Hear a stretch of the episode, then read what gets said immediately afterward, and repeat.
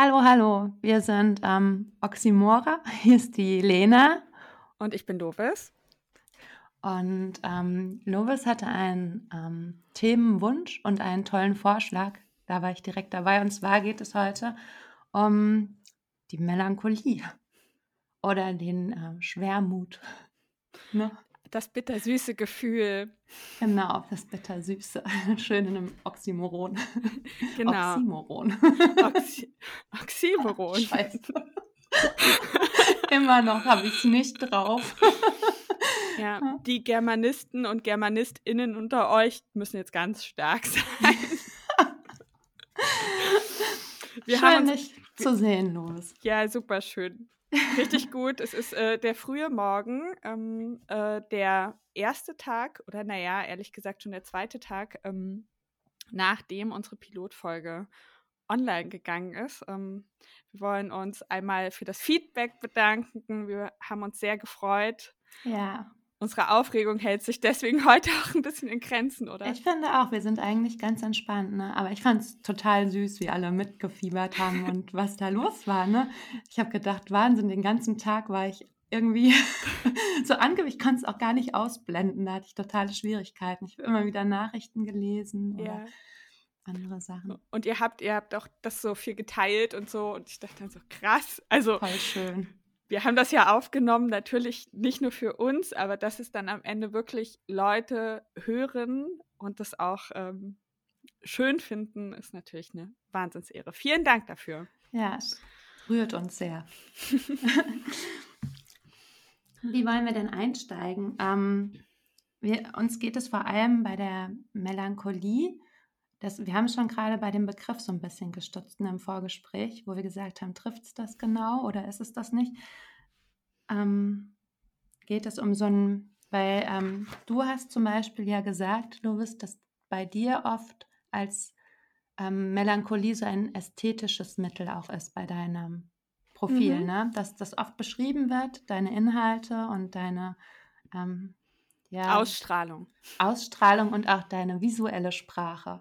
Die ja. wird oft mit Melancholie. Aber ich habe ja. Wir haben ja, wir haben ja in unseren, ähm, also man muss dazu sagen, Magdalena und ich reden gerade sehr viel auch außerhalb dieses Podcasts. Stimmt. Wir sind so ein bisschen verliebt ineinander. Ne? Ja.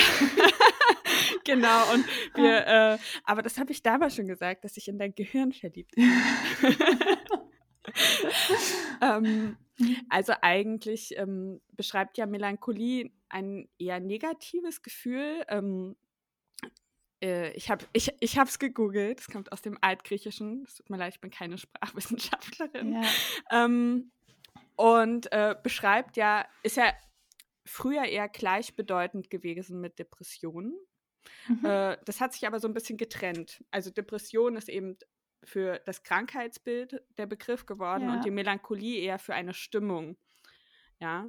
Ja. Oder auch gleichbedeutend mit so Weltschmerz. Ähm, und natürlich, äh, offiziell ist Melancholie sehr negativ ausgelegt. Ja, ich, ich, ich, ich persönlich empfinde Melancholie aber eher als beruhigend und erdend und irgendwie sehr als Teil meiner Persönlichkeit. Deswegen ist es für mich ein Oxymoron, äh, mhm. weil es gleichzeitig schmerzhaft, aber irgendwie so äh, also warm ist, ist. Ja, für dich ist das bittersüß. Bittersüß, das ist das genau. Oxymoron dazu, ne? genau. ne? Bittersüß ist es. genau. Ich, ich, ich ahle mich, ich ahle mich in Schmerz. Ja. Nein. Also eigentlich auch so ein bisschen, finde ich immer, ähm, hat das so eine Form von Tagträumerei auch in, in einem. Ich habe genau das gedacht gerade. Ich habe gesagt, es ist, ist äh, ich glaube, diese Sehnsucht nach Melancholie ist was für Träumerinnen. Ja, ne, das ist sowas für Träumerinnen. Und ähm, ist das bei dir eigentlich immer schon da? Also hast du das, ist das immer schon Teil von dir, auch als Kind? Also ich habe ich hab, äh, ähm, schon immer eine, eine Faszination, Faszination für Traurigkeit gehabt. Ich kann das nicht erklären. Ich habe dir das ja erzählt äh, in der einen Nachricht, dass ich mir früher, ist ein bisschen, bisschen creepy, was ich jetzt sage. Nein, das ist nicht creepy. Ich habe es ja so gefühlt. Ähm, ja. Ich, übrigens, ganz kurzer Abschweif. Ich bin sehr gespannt, wie viele Diagnosen äh, ja. wir dank dieses Podcasts zu ja. unserer Küchenpsychologie wir bekommen. Auf, je, auf jeden ja. Fall habe ich mir als Kind gerne meine eigene Beerdigung vorgestellt. Ähm, und ich habe ähm, ich habe mir das sehr visualisiert, so tagträumerisch mhm. und habe es auch irgendwie genossen und ich fand es auch schön, dass, dass alle traurig waren und ich fand die Blumen und ich Sie um dich weinen. und, und ich, ich fand die Blumen schön. Ich habe mir sehr schön ausgemalt. Die Blumen, das ist so niedlich. Hattest du schon so Gestecke im Kopf? Und insgesamt, also ich habe nicht nur, nicht nur meine eigene Beerdigung insgesamt, ich habe mir Beerdigung gerne ausgemalt. Ich habe Trauer gefühlt, also weil es irgendwie ein dramatisches Gefühl war. Und gleichzeitig habe ich dieses, diese Traurigkeit so lange ausgekostet, bis es angefangen hat, sich unangenehm anzufühlen. Bei mir, bei mir ist das sehr liquide, dieser Übergang zwischen ein Traurig, Traurigkeit fühlt sich mhm. irgendwie warm an und geborgen ja. und dann geht es über in, okay, schmerzhaft. Und dann kann ich das aber auch abbrechen. Und das tats gut, ja. tatsächlich, tatsächlich hat das erst aufgehört, als ich dann das erste Mal wirklich eine Beerdigung erlebt habe und gemerkt habe, also mein Realitätsabgleich war einfach zu krass. da ist meine Uroma gestorben, da war ich 16 oder 17. Ja. Und das war so schlimm und hatte einfach, äh, weil die Gefühle natürlich, die konnte ich in dem Moment nicht filtern, weil ich in der Situation ja. war. Und dann hat so ein bisschen meine Faszination für Beerdigungen ähm, relativiert, ja. ja, ich ähm, muss sagen, dass ich, ich glaube, ich sage oft, ich muss sagen.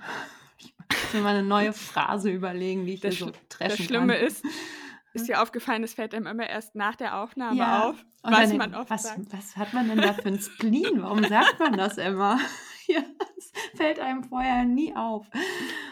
Und ähm, ja, ich glaube, bei mir ist es nicht ganz die Melancholie unbedingt, sondern so ein Wehmut. Also so ein, mhm. ich weiß nicht, aber ich finde das es gibt ja verschiedene Synonyme, die in die Richtung gehen. Und ähm, am meisten abgeholt, finden, also fühle ich mich bei so, also Schwermut ist mir schon zu schwer, mhm. aber so ein Wehmut und ein undefinierter. Also ist das bei mir jetzt nicht mit Sterben verbunden oder mit Abschied ist das ja vielleicht auch bei dir gewesen, ein Abschied von etwas. Und das gar nicht so, sondern ähm, mehr so eine Grundstimmung. Du hast das mit empfinde. dem Du hast es mit dem, ich habe dir reingeredet. Ich habe. Äh, Mach dich locker, mich hat das nicht gestört. Okay, ähm, ich habe das. Du hast das mit dem Song erzählt. Vielleicht magst du es hier einmal erzählen. Mhm. Ja, ich, also tatsächlich kann ich am besten ähm, arbeiten, kreativ, ob das Illustrieren oder Fotografieren ist, wenn ich in, diesem, in dieser Stimmung bin. Also für mich ist das ein Katalysator, Schwermut oder Wehmut für, für ähm, Kreativität und ähm, einem Zugang zu mir direkt. Also das ist für mich direkt so ein Zugang in mein Inneres und den kann ich aber nicht künstlich durch Gedanken erzeugen und deswegen etabliere ich mir Hilfsmittel, um mich in Stimmung zu bringen, zu ich stimulieren. Das so super. Ich finde das so super. Aber und, genau das, ja. Genau das ist so super. Und das ist für mich entweder, ähm, es gibt so ein paar Bilder, die das auslösen, visuell, oder es ist Musik, total Musik. Das ist für mich, irgendwie habe ich da eine ganz durchlässige Membran für Musik. Und die geht direkt tief. Und ich sage auch manchmal zu meinem Mann, ich möchte mich jetzt, ich brauche ein Lied und ob er eins kennt, was mich in Stimmung bringt, traurig zu sein. Und ich habe auch bei, ähm, ich höre ich hör ja, also ich bin zwar auch bei Spotify, ich habe uns auch übrigens eine, aber das können wir nachher in der Nachbesprechung machen, eine Playlist angelegt. Dann können wir jedes Mal, uh. ja, das ist ganz cool, dann können wir jedes Mal so drei Songs vielleicht jeder reinpacken. Ich ja. habe dich auch eingeladen, du musst mal gucken, Aber das machen wir gleich. Und ich habe, ich bin aber, ich höre bei Apple Music.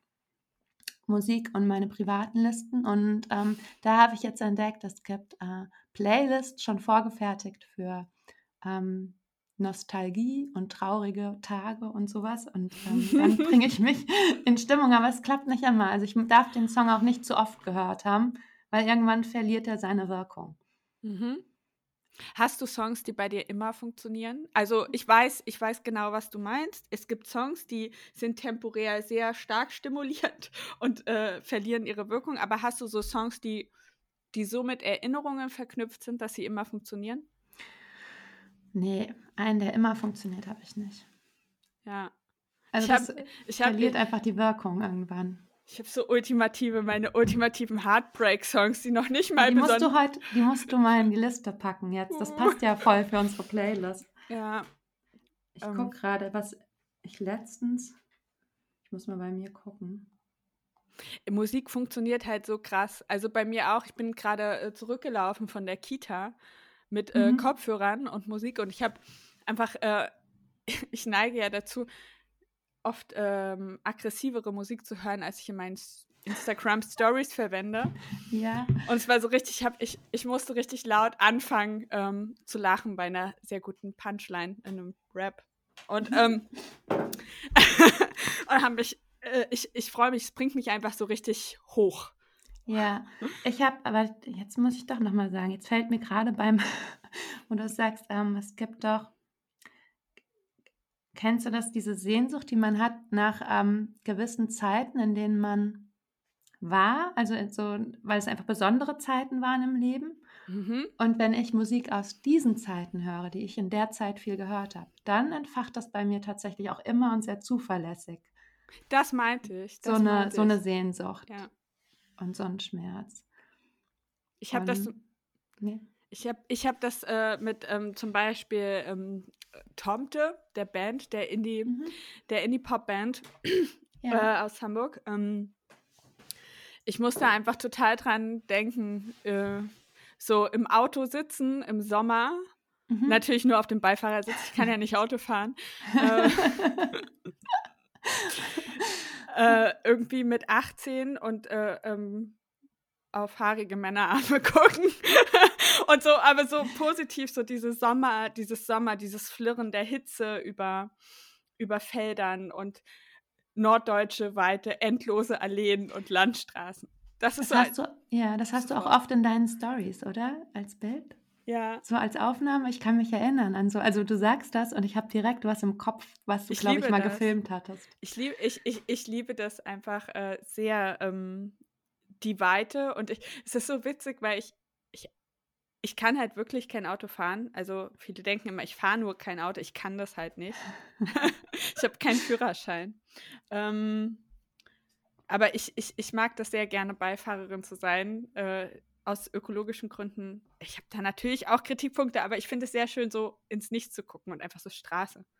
Es Ja. kann auch im Zug sein, einfach ins Nichts gucken. Seid ihr als Kinder viel Auto gefahren? Mm, nö, ich bin ein Startkind. Also ich war eher auf Inlineskates. Außerdem, ganz ehrlich, ich bin, ich bin am Ende der DDR geboren. Weißt du, wie hart es war, hier ein Auto ja, zu Das kriegen? stimmt. Das vergesse ich immer voll, dass das tatsächlich ja, auch noch bei uns ähm, ja auch noch sehr real war, die Trennung. Ne? Das war zwar dann irgendwann vorbei, als wir noch klein waren, und, Ja. aber trotzdem war ja nicht sofort Einheit. Da, um, um zu Melancholie zurückzukommen, auch das, diese ähm, Erinnerung oder bruchstückhaft, ja, also diese, Mhm. diese Mischung aus Erinnerungen an damals, so Kindheit, dieses Graue hier im Osten, es hat ja echt lang, es Ja. hat, es hat, es gab auch nur Schwarz-Weiß-Aufnahmen, deswegen ist auch alles schwarz-weiß gewesen in meiner Erinnerung. Ähm, Entschuldigung, oh, jetzt, Oh. ich hoffe, niemand fühlt sich auf den Schlips getreten. Jedenfalls diese Erinnerung an die, wie es damals war, auch so runtergekommen. Die Stadt war relativ runtergekommen, weil ja lange nichts gemacht worden ist. Mittlerweile ist Schwerin super auf Vordermann gebracht. Also hier ist einfach endlos investiert worden. Es ist eine sehr hübsche, hübsche Stadt jetzt. Aber Mhm. damals war es so runtergekommen und auch das ist so diese Erinnerung an die Stadt, wie sie damals war, abgefuckt, hässlich und grau, sorgt bei mir für Wohlbefinden. Ich Ja. mag auch gerne runtergekommene Dinge. Ich auch. Ich finde das schön. Ja, ich auch. Ja. Ich, ich mag auch gerne, ähm, ich empfinde auch einen, so einen kleinen Stecher und so einen kleinen nostalgischen Schmerz, wenn ich die Jogginganzüge aus den 80ern angucke.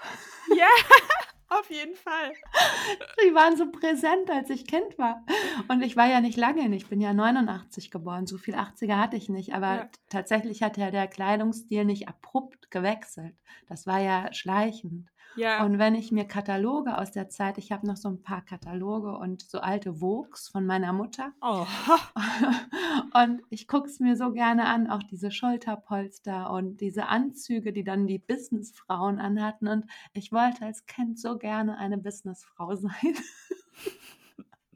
Ich mag, ich, ich, liebe, ich liebe auch diese Ästhetik. Ich, ich, ja. Das ist auch etwas, in dem ich mich sehr wohlfühle. Ich habe mir tatsächlich gestern einen Bläser bestellt und Echt? ich stelle mir, ja, und also ich stelle, passend zu einer Hose, die ich schon mhm. habe, und ist echt mir geil, bald in meinem komplett rostroten Hosenanzug und dann weiße Turnschuhe, wird so gut oh, aussehen. Das wird echt gut aussehen, ich sehe es schon. Aber ich habe auch eine Schwäche für, das merkt man auch manchmal, habe ich, manchmal traue ich mich das als Musik zu nehmen, wenn ich Stories mache. So diesen, ich glaube, man sagt Glam Rock, aber ich, ist für mich eher Glam Pop aus den 80ern. So mein das, Queen und sowas. Ja, das löst bei mir so ein, weil es einfach damals immer im Radio lief und äh, meine Mutter hat morgens, wenn sie Frühstück gemacht hat, das Radio angedreht und es war so ein uralt Radio. Hat es geschnarrt? Hat es geschnappt? Ja, mhm.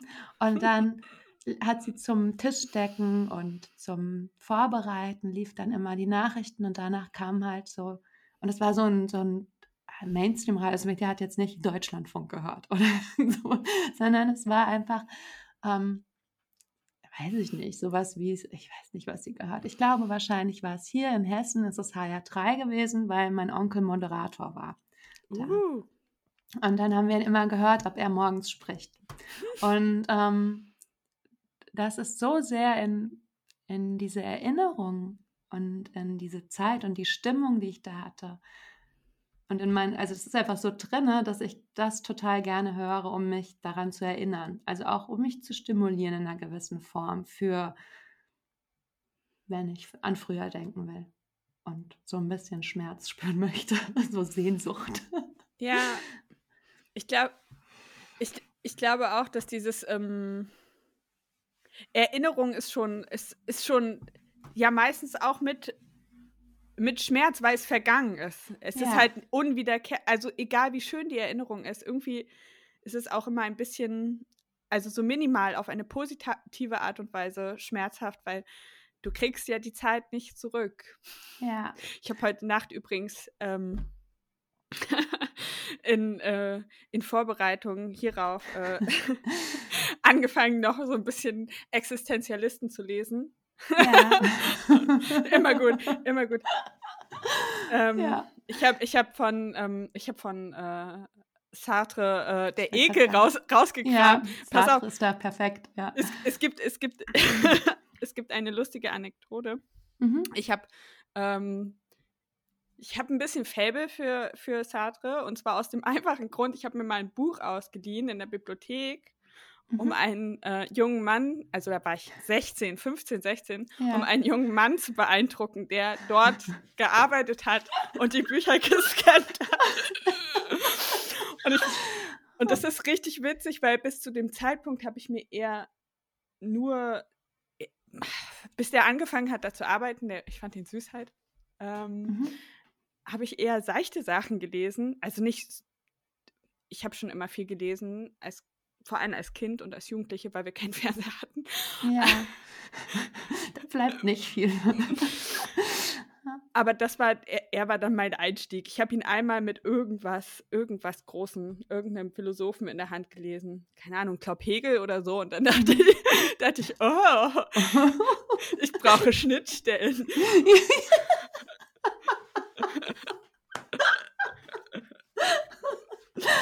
Also Leute, oh, Leute, wenn, wenn ihr mal einen äh, Pickup, Pickup-Artistinnen-Workshop äh, bei mir buchen ja, Ich wollte gerade sagen, ich möchte das auch mal.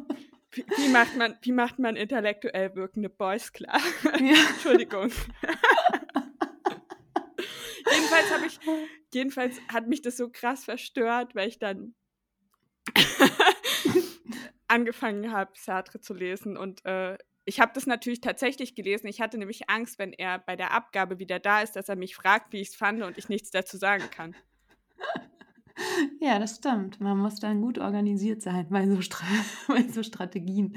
Und ich konnte das früher auch tatsächlich viel, viel besser, dass ich einfach Sachen, zu denen ich nicht sofort einen Einstieg hatte, total mich reingelesen habe. Das fällt mir schwer. Ich bin sehr, sehr versaut durchs Handy.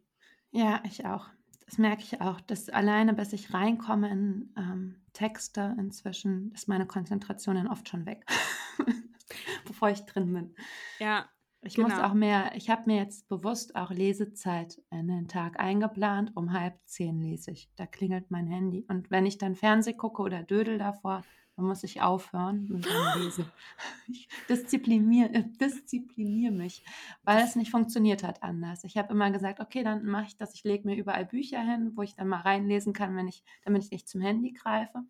Oder ich habe die auf dem Handy auch, aber ich gehe dann trotzdem woanders hin. liest, du, liest du gerade eher Sachbücher oder Romane? Ich habe gerade, ähm, nee, also ich lese gerade ähm, das Patriarchat der Dinge. Interessant, von wem ist das? Ich habe das schon das mal gehört. Das weiß ich gerade nicht, von wem das ist. Okay. Ich kann mir Namen nicht merken, dass okay, ich deinen ich überhaupt nicht. weiß. ja, das ist, oh wow, das habe ich auch ganz stark und ja. ich glaube, das wirkt auch oft ähm, beleidigend. Also, ja, aber wenn man ich, denkt, ich, ich, ich merke mir die Gesichter und aber es gibt so Namen, die sind für mich verwandt und dann mische ich die. Sowas wie Sabine und Claudia. Ich möchte euch jetzt nicht die Individualität absprechen, aber das ist für mich eine Generation und ein Typ Name. Witzig, ich verbinde Namen immer mit Geschichten. Ja. Äh, und wenn in einem Buch oder in einer Geschichte Personen vorkommen mit dem Namen, mhm.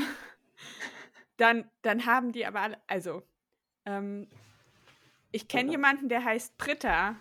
Mhm. Und dann habe ich, äh, das heißt nicht ein Kind bei den Kindern von Bullabü, ja, heißt stimmt. Britta. Und mhm. dann habe ich immer alle Namen der Kinder aus Bullabü durchgegangen. Bis ich dachte, welchen Namen von diesen Was, was war das nochmal? Das war ein Bullabü-Kind. Ka Karin? Hieß das ja. Baby Karin? Kerstin. Kerstin. Ja, Kerstin. Ja, Kerstin, Inga. Genau. Lasse, Bosse, Ole. genau, das sind die. Ja, aber ähm, zum ähm, Melancholie, ich wollte gerne, aber ich, ich finde das Wort so schön und die Beschreibung, das hatten wir gerade auch schon im Vorgespräch, aber ich bin mir nicht sicher, wie man es ausspricht, weil mein Portugiesisch nicht vorhanden ist. aber es ist das Saudade, glaube ich, spricht man das mit. Und es wird Saudade geschrieben für alle, die es googeln wollen und mich dann mir, dann sagen, wie man es ausspricht. Keiner ähm, macht dir einen Vorwurf. Portugiesisch glaube, ist eine es, schwere Sprache. Ja, ich glaube, es war Saudace oder Saudace.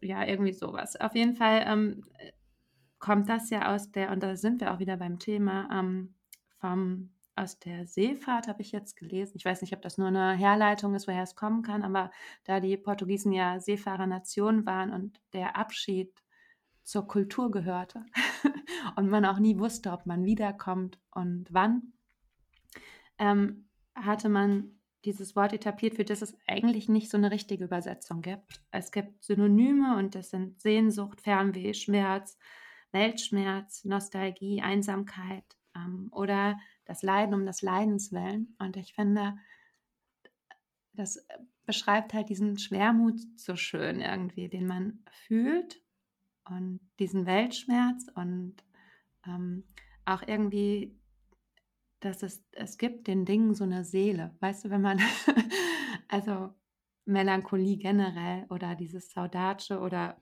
welchen Begriff man jetzt auch nehmen möchte, aber ich finde, ähm, man kann auch Dinge damit, die sonst keine haben, so eine Seele einhauchen. Mhm. Weißt du, wenn mhm. die Dinge alt werden, wenn Erinnerungen dran geknüpft sind und dann ist das meistens für mich auch so ein, eben weil es vorbei ist und weil der Abschied aus der Zeit oder aus dieser besonderen Epoche im Leben da dranhängt, kann man, finde ich, ähm, ja, dem so Seele einhauchen, indem man es verknüpft mit Erinnerung. Und ich habe ähm, mal Zeit gehabt, da habe ich ganz viel weggeworfen von mir an Gegenständen, an Klamotten und ich bereue das jetzt total, weil ähm, ich gedacht habe, nee, ich will diese alten Ballast nicht und ich finde das, ich wollte dann minimalistisch sein. Hast du das aus materiellen Gründen weggeworfen also wegen dem Minimalismus und Ja. dem Trend oder, oder aus, um, um Erinnerungen loszuwerden bewusst? Wegen einem Umzug und weil ich nicht so viel mitnehmen wollte und auch dachte, ähm, ich habe so viel an Dingen und ähm, das, ich brauche das nicht und war schon auch mit Hinblick auf diesen Trend des Minimalismus und ich wollte das sein, um Klarheit für mich zu haben und weil ich das schon mag, wenn es irgendwie so straight ist von der Einrichtung her auch und wenn es nicht zu viele, zu viel lenkt mich auch ab. Ich kann das nicht gut handeln. Aber da sind auch Dinge dann dabei gewesen, die ich eben denen ich jetzt im Nachhinein so eine Nostalgie anhefte, so einen Schwermut und ähm, die ich doch vermisse jetzt. Mhm. Obwohl es eigentlich auch Quatsch ist, sowas wahrscheinlich zu machen, weil es bringt einem das ja auch nicht wieder. Aber man kann sich damit, ähnlich wie mit Musik, finde ich, auch stimulieren mit so Sachen für, also visuell stimulieren dann für eine Bildsprache, die man wählen möchte oder sowas. Oder für eine Grundstimmung, die man etabliert. Ich packe immer, ich packe immer aus äh, Phasen, aus wichtigen Phasen, wenn, also wenn dann klar wird, dass eine Phase sich dem Ende neigt oder eine, ja, also nenn es Phase, nenn es Epoche im eigenen Leben, wenn die sich dem Ende zuneigt, dass ich ähm, wirklich so Schlüssel, Schlüsselgegenstände Ja, wegpacke. ja, So, oder ein paar Fotografien. Ich kann das immer nicht alles, weil ich weiß, dass mich das dann. Und das reicht ja manchmal auch. Also manche wenige Erinnerungen reichen ja. ja. Also ich hatte zum Beispiel nach meiner ähm, Trennung, Mhm. damals von meinem Ex-Mann, ähm, Ja. mit dem ich meine Söhne habe, ähm, das Bedürfnis gehabt, ich kenne das auch von anderen Geschiedenen, so alles, was die Hochzeit angeht. Ja, Äh, zu, wozu soll ich das aufheben? Das sind Bilder von einem Tag mhm. oder so und Erinnerungen an den Tag, an dem wir versprochen haben, dass wir für immer zusammenbleiben und wir sind gescheitert. Äh, das kann man jetzt gesellschaftskritisch natürlich die Ehe, ich denke mittlerweile ganz anders über die Ehe Ja, als klar. damals, aber Wie alt warst du, als du geheiratet hast? 21. Ich war 22. Du bist aber noch verheiratet. Ja. Aber ich war, würde es nie wieder machen. Also ich habe mich unheimlich unter Druck ähm, setzen lassen von meinem Außenrum. Mhm, ich auch. Und ich habe auch jahrelang die Bilder nicht angucken können. Ich habe sie nicht mal auf meinem, in meiner Cloud, in meiner Fotocloud. Ich habe sie weggepackt, weil es für mich sehr schmerzhaft war, sehr schmerzlich. Also wirklich auch so, dass ich es nicht filtern konnte und nicht zum Stimulieren nutzen konnte, sondern es hat was losgelöst, wo ich dann direkt wieder in so einer furchtbaren Stimmung war. Das hat mich ganz, also für aber mich du, war das. du hast doch deinen Mann geheiratet, oder? Ja, aber nicht unter den Umständen, wie ich heiraten wollte. Also ich wollte auch nicht, ich muss, ich muss dazu sagen, wir sind natürlich auch aus Liebe, aber auch einfach, weil ich kein Geld habe. also es war jetzt nicht, dass ich ihn wegen dem Geld geheiratet habe, sondern um versichert zu sein, um meine Uni Mhm. zahlen zu können. Also ich hatte einfach, ich komme, also ne, es gibt ja Eltern, die sparen für ihre Kinder oder die haben Sparbücher oder da haben die Kinder, kriegen BAföG oder haben andere Möglichkeiten zu studieren und ich musste mir mein Studium selbst finanzieren. Also hatte ich keine Rücklagen und nichts, wo soll ich die auch herhaben?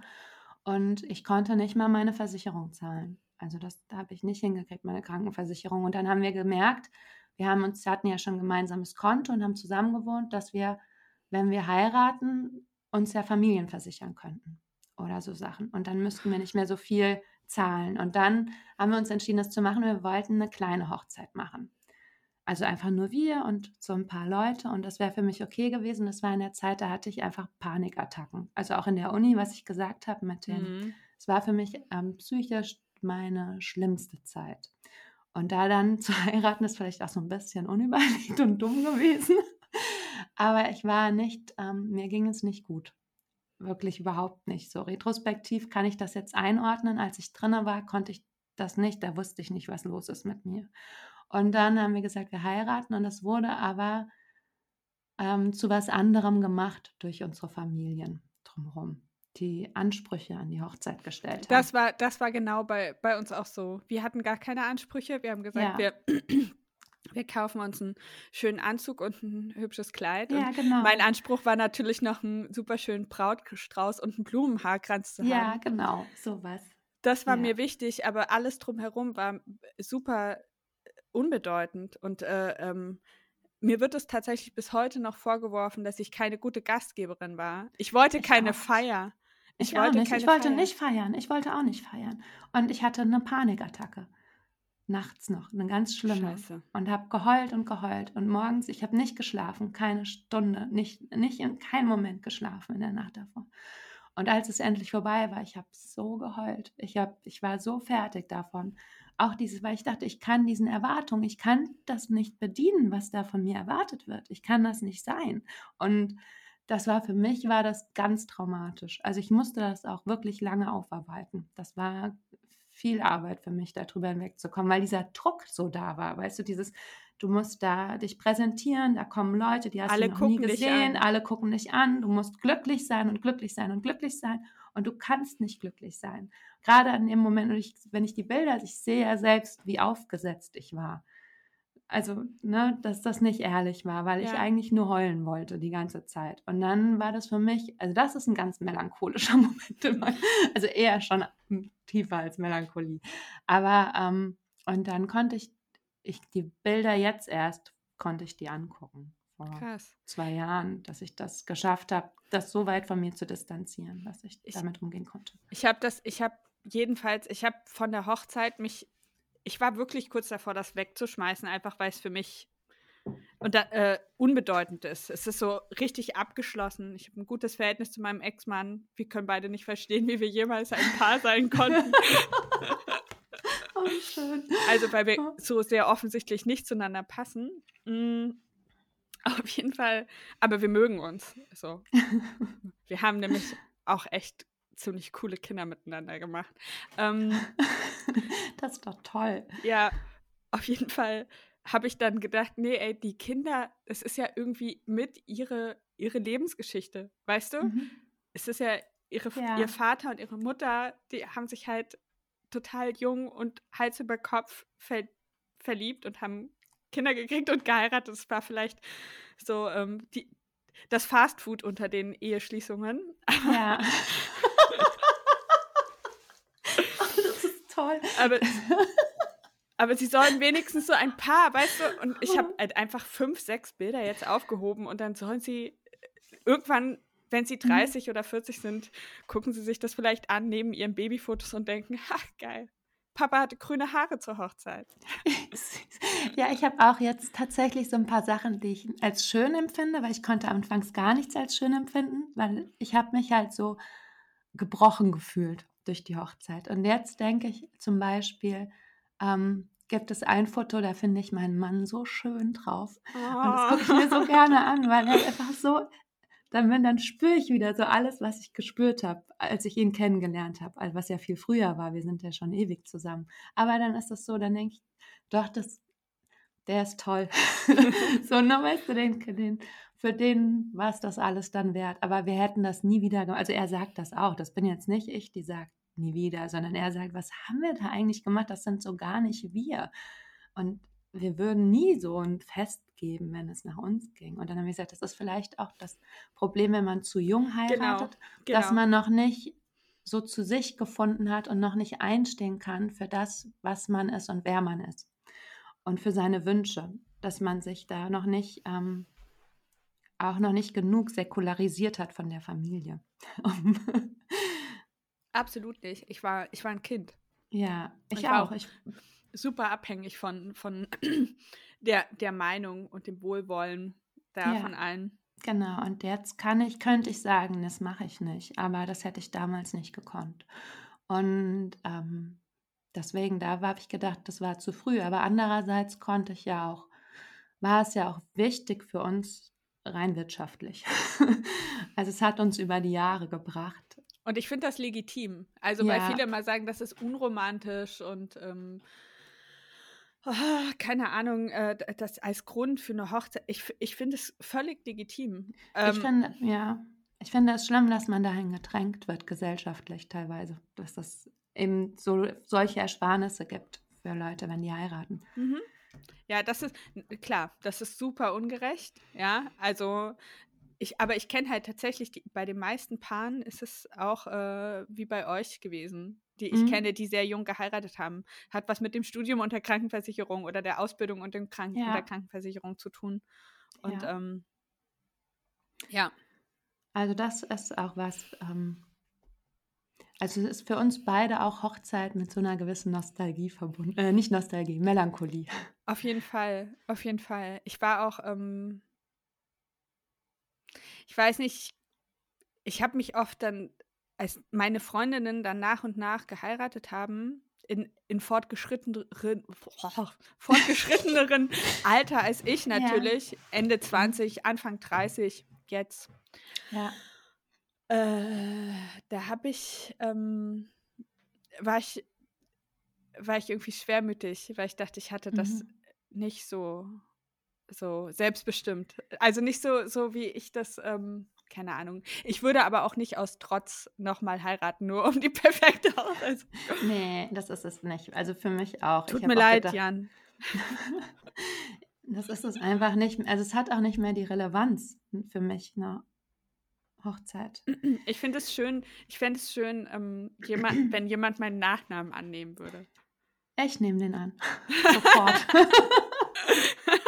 oh. Also das ist halt, ich, ich hieß ja wie mein Ex-Mann. Ich habe ja. ja. dann nach der Scheidung meinen Mädchennamen, also Messerschmidt, wieder angenommen. Und ja. ich, ich, das war eine der besten Momente überhaupt. Ja, das ist ein cooler Name. Es gibt einen Namen, den mag ich auch, den habe ich mir ausgedacht. Und dachte, wenn ich mal einen Künstlerinnennamen brauche oder ähm, was gibt es noch? So, vielleicht, also jetzt habe ich natürlich meinen Namen, ne? aber wenn ich jetzt so eine digitale Identität mir aufbaue, vielleicht nehme ich ihn dann. Und das ist ähm, Madeleine Abogast. Sehr gut weil der klingt so schön. Da bin ich über den Friedhof gelaufen bei uns, das war mal mein Arbeitsweg, und da stand Abogast auf dem Grabstein. Und ich finde, Abogast klingt irgendwie toll. Das macht was Gemütliches in meinem Mund. Mm, sehr vollmundig. Ja, das ist wie Ombrakasch. Wie ein guter Rotwein. Ja. Und Abogast fand ich gut. Und dann dachte ich, oh, das wird mein ähm, Deckname, wenn ich geheime Ermittlerin bin und eine, so eine Identität brauche, eine zweite, dann bin ich Madeleine Abogast. Aber das, das habe ich nie durchgezogen. es kommt alles noch, es kommt alles ja. noch. Ähm, Im Übrigen, da kommt man ja auch dazu, ich meine, vielleicht sind Friedhöfe ja, ähm, oder auf Friedhöfe spazieren gehen, ist vielleicht so eines der bekanntesten eine der bekanntesten Arten oder eine der häufigsten Arten, wie Leute Melancholie zelebrieren. Weil es ist ja eine ja. bestimmte Stimmung auf einem Friedhof. Mhm. Ähm, und trotzdem fühlen sich Menschen, Lebende, ja. ja dort sehr wohl. Ja. Ja, ich glaube nicht alle. Ich glaube, es gibt auch viele, die das nicht ertragen. Echt? Ja, je nachdem, wie man mit Schmerz umgeht. Ich glaube, viele, für viele ist vielleicht ein Abschied oder eine Beerdigung in einem Friedhof so für, wie für uns eine Hochzeit war. Mit so einem ganz schlimmen Gefühl verbunden, weil man wird ja auch da zu was gezwungen, was man freiwillig nicht gemacht hätte, nämlich Abschied nehmen zum Beispiel. Und je nachdem, wie man aufgestellt ist, emotional und psychisch, kann man das wahrscheinlich so oder so handeln. Und ich weiß nicht, ob alle diese ich glaube, es gibt auch viele, die das dann meiden als Vermeidungsstrategien, je nachdem, wie man angelegt ist und wie man bewältigt. Wie, ähm, ja.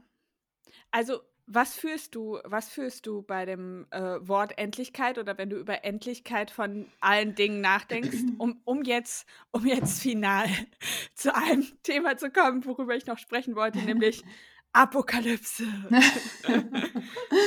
ähm, die Endlichkeit von Dingen.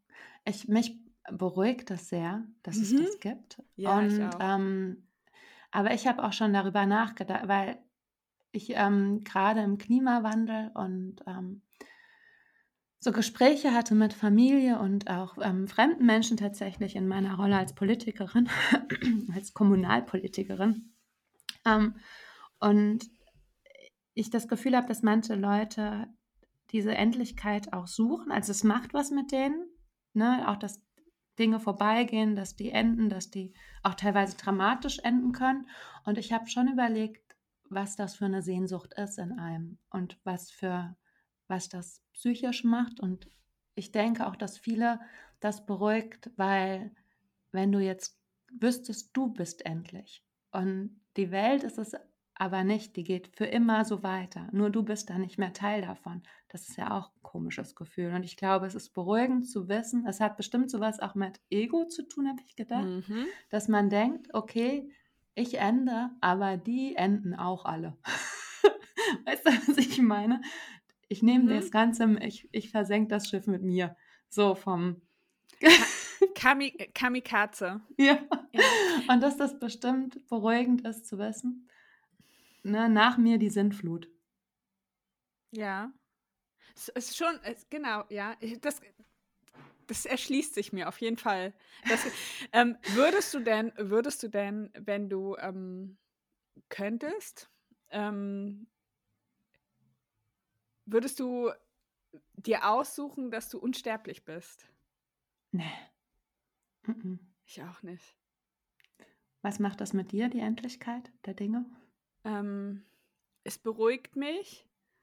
Äh, irgendwie gibt es einen, einen mehr Sinn, weißt du? Weil wenn ich mir darüber bewusst werde, dass mein Leben oder alles endlich ist, mm, bekommt das Einzelne im Jetzt mehr Bedeutung. Mhm. Oh, voll schön gesagt. also, ja. wenn, wenn, es immer, wenn es immer weitergehen würde, der Lauf der Dinge, natürlich, wir sind so Staubkörner. also, ja. ich, das ist auch ein Gedanke, mit dem ich, in dem ich mich verlieren kann. So, wir sind so Staubkörner im Universum. Es ist so, es ist so, es ist ein Wimpernschlag. Es ist eigentlich, und, und wir geben, der Mensch gibt sich und seiner Existenz ja die Bedeutung. Ja, so. stimmt. Ja. Und mit welcher Methodik wir da rangehen, da enden wir halt in der Philosophie. Also. Ja. Und ich, ja. und ich brauche in, in meinem Gedankenströmungen auf jeden Fall auch immer diesen Gegenpol. Ich brauche nur positive Empfindungen, ähm, fühlen sich unecht an, nicht lebendig. Ja. Ich brauche das Gleichgewicht. Deswegen fühle ich mich auch zu Melancholie und Schmerz und also so nicht physischen, sondern so ein bisschen diese mhm. Stimulation mit negativen Gedanken. Ähm, deswegen brauche ich das ein bisschen, um mich lebendig zu fühlen und vielleicht auch einfach Dinge, wie du vorher gesagt hast, Bedeutung beizumessen, die sie eigentlich gar nicht in der Form haben. Ja. Oder auch, auch Personen, äh, Personen in, im in seinem Umfeld so zu ordnen durch Empfindungen. Mhm. Wie empfinde ich die? Ja, das stimmt. Und ich reflektiere alle meine Gefühle. Permanent ist es unglaublich anstrengend. Ja, ja das, ja, das glaube ich. Ja, Personen auch. Ich überlege gerade, ob ich das auch mache.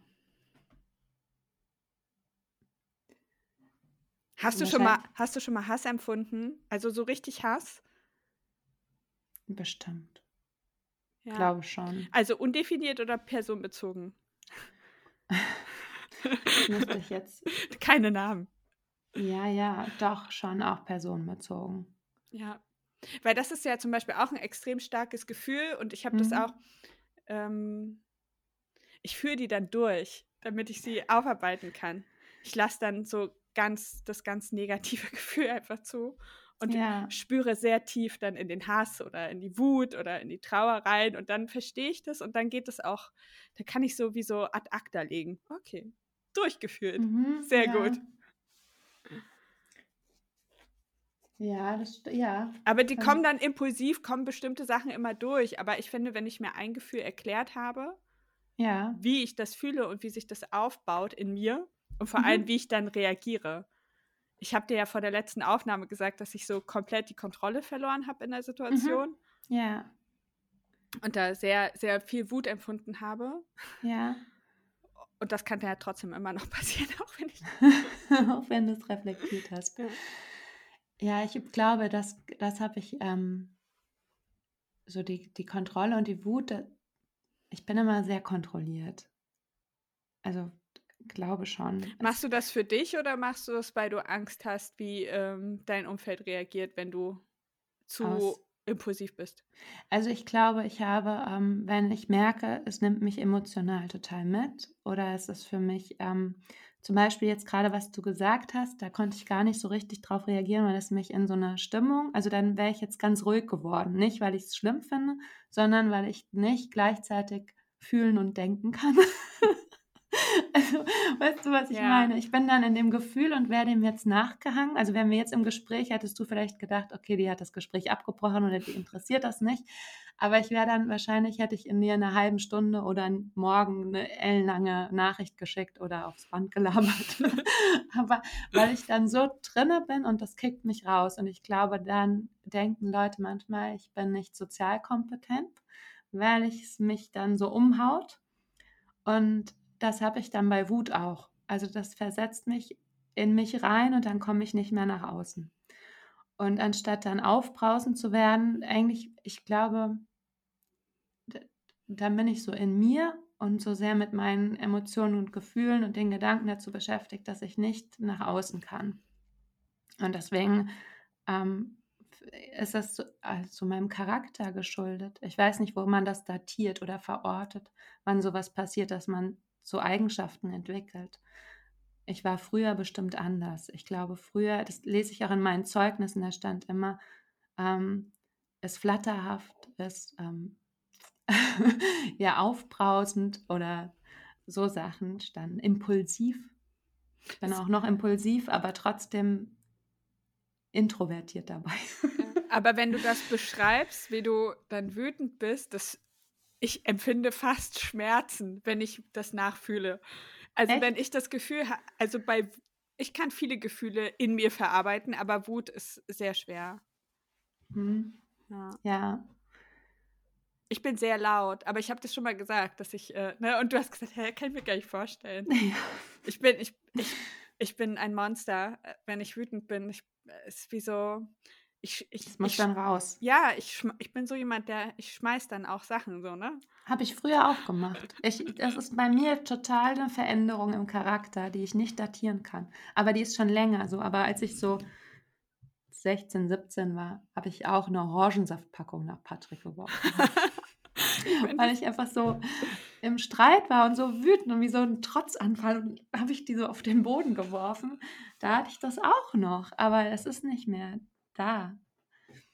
Das ist genauso wie, das fällt mir auch ein und ich denke da oft drüber nach, das passt auch zum Thema tatsächlich. Ähm, seit ich Kinder habe, funktionieren bei mir Schwermut und Melancholie, dass ich das stimuliere oder auch empfinde, anders. Es ist nicht mehr gleich abrufbar wie davor. Und ich frage mich, ob das über, durch die Überlastung kommt oder tatsächlich eine Veränderung im Charakter, die kam mhm. durch Kinder. Also früher hat mich das schon traurig gemacht, wenn ich irgendwie über Tierunwohl gelesen habe, über Tiermisshandlung oder deswegen war ich auch sehr leidenschaftlich im vegetarisch sein oder vegan sein, weil mich dieser Schmerz oder diese Vorstellung total aufgewühlt hat. Ich konnte auch nicht, wenn wir nachts gefahren sind und ich war Beifahrer, hatte ich immer Angst, es wird ein Tier überfahren. Das war für mich ganz schlimm. Und jetzt habe ich das nicht mehr so extrem. Jetzt, ähm, weil ich mich halt um meine Kinder sorge und als wäre das alles abgegriffen an Schmerz, also auf, auf meine Kinder projiziert und außenrum ist nicht mehr so viel. Ich, äh, vielleicht, vielleicht stumpft man tatsächlich ab. Aber vielleicht. Da, bei, bei neuen bei neuen Themen ist man ja dann meistens auch offener, weil es einfach einen an einer ganz anderen Stelle erwischt. So, als, ähm, ich meine, das siehst du doch auch gesellschaftlich. Es gibt mhm. doch die, diese großen Aufschreie, wenn es irgend, irgendein, irgendwie die Entdeckung von, von oder de, wenn durch JournalistInnen klar wird, dass irgendwo großes Unrecht ah, geschieht, ja. mhm. gibt es ja immer am Anfang und dann irgendwann stumpfst du ab. Ich weiß, ich weiß auch gar also ich glaube tatsächlich, dass es, ähm, man kann es natürlich auf Charakterschwäche zurückführen und denken, okay, ja, äh, das ist äh, die Leute, also du und ich oder alle Leute, die in Sicherheit in, im, im Westen in irgendeinem ne, ihr Mhm. privilegiertes Leben führen, die, die sind nicht darauf angewiesen, sich mit diesem Leid auseinanderzusetzen.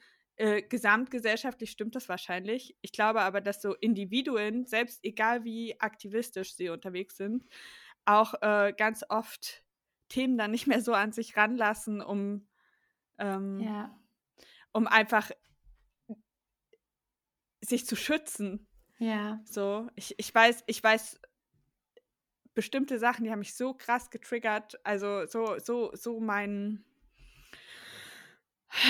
ja, äh, das, das Unrechtsempfinden war dann so stark bei bestimmten Sachen, die ich, aber ich kann das auch abgrenzen. Ne? Ich habe dann tatsächlich auch eine Zeit lang, ein halbes Jahr, keine Nachrichten konsumiert, weil ich ja, gemerkt habe, okay, ich verabschiede mich jetzt in einen. Also ich bin dann so pessimistisch, wenn ich zu viel Nachrichten konsumiere, dass ich ähm, ja. und Ja, das, das kann ich aber. aber dabei ist es ja wichtig, ne, um irgendwie äh, auf dem Stand der Dinge auch zu bleiben.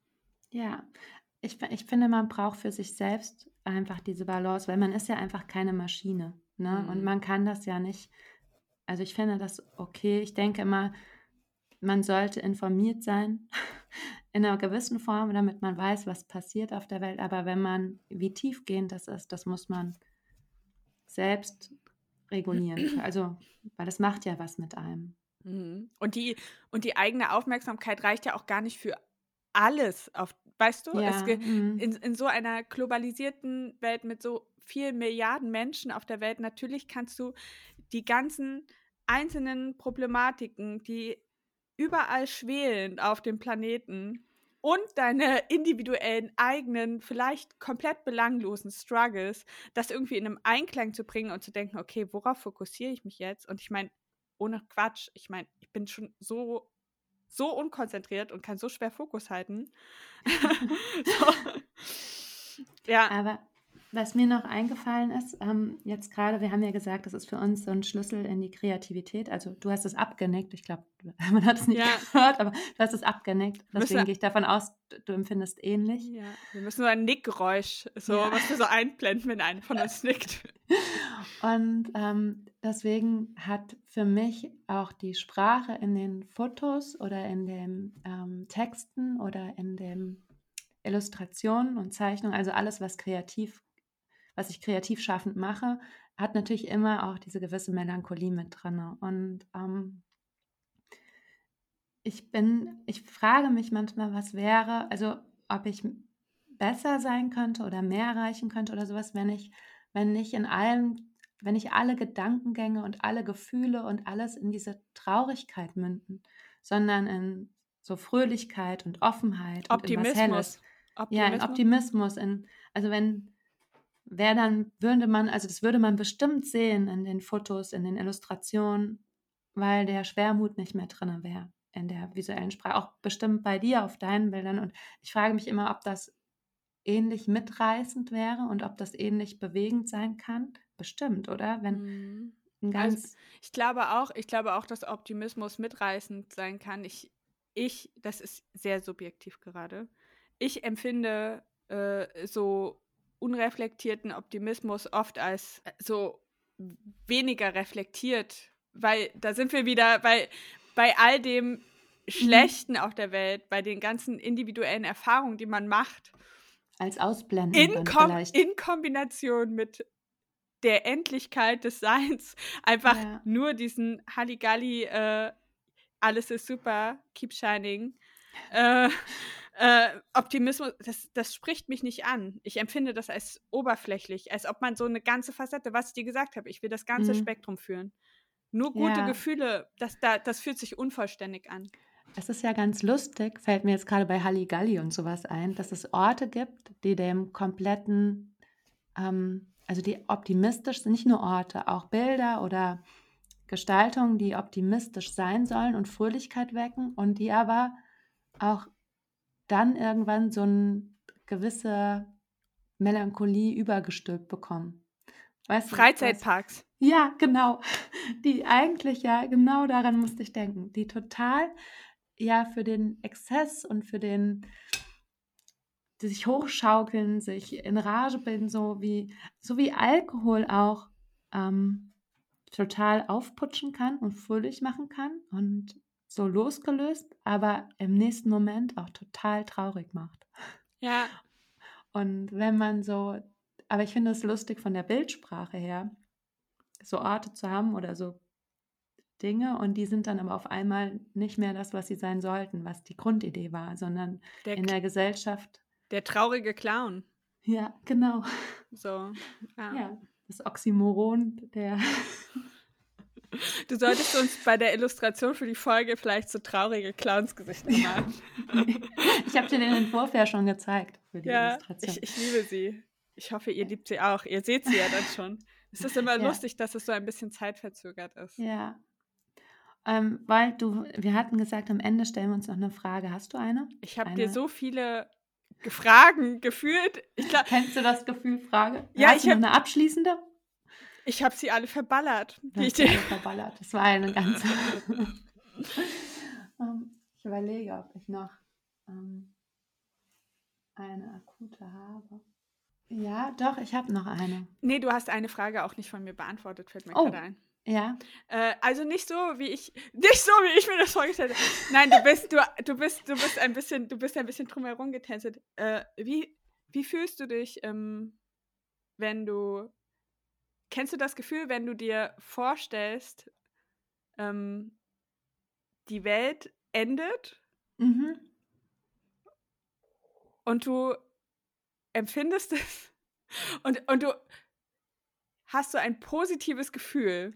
Also kannst du dir das vorstellen, wie der Moment ist, wenn die, wenn die Welt untergeht? Oh Gott, das ist so negativ.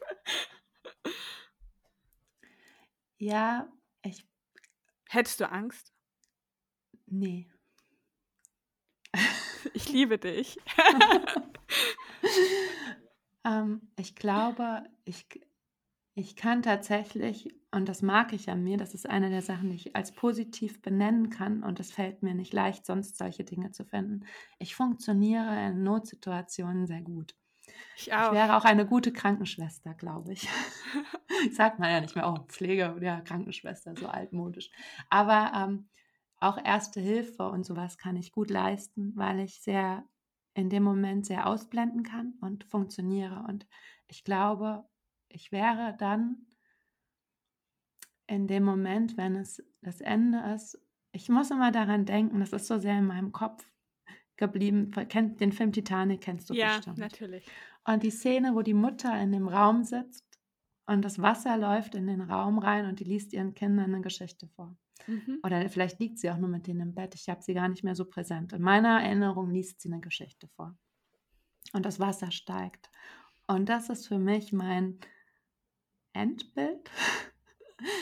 Das könnte ich dann sein, denke ich. Also, weißt du, also die dann sich, also ich würde mich, aber ich glaube, da ich auch drüber nach, vielleicht würde ich mich auch zu schnell damit abfinden, dass das so ist. Es gibt bestimmt Leute, die wollen das, die kämpfen, die, haben, die kämpfen, das sind die Helden, ne? Mhm. die sich dann eins und sagen, ich mache noch was, ich reiß das noch rum. Also ich würde auch natürlich immer mich, für, aber ich wäre bei anderen Menschen. Ich auch.